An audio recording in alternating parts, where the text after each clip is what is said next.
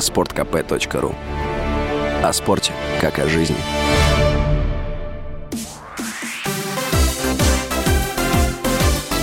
Новости спорта.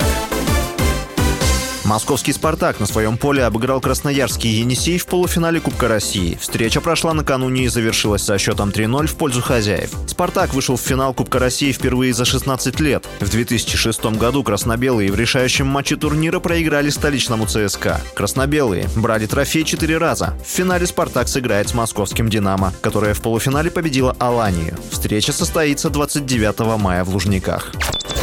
Российская теннисистка Дарья Касаткина вышла в третий круг турнира в Риме с призовым фондом в 2,5 миллиона евро. Во втором раунде россиянка победила канадку Лейлу Фернандес. Ее следующей соперницей станет победительница матча между белорусской спортсменкой Александрой Саснович и испанкой Паулой Бадосой. Касаткина стала последней россиянкой в одиночной сетке на турнире в Риме.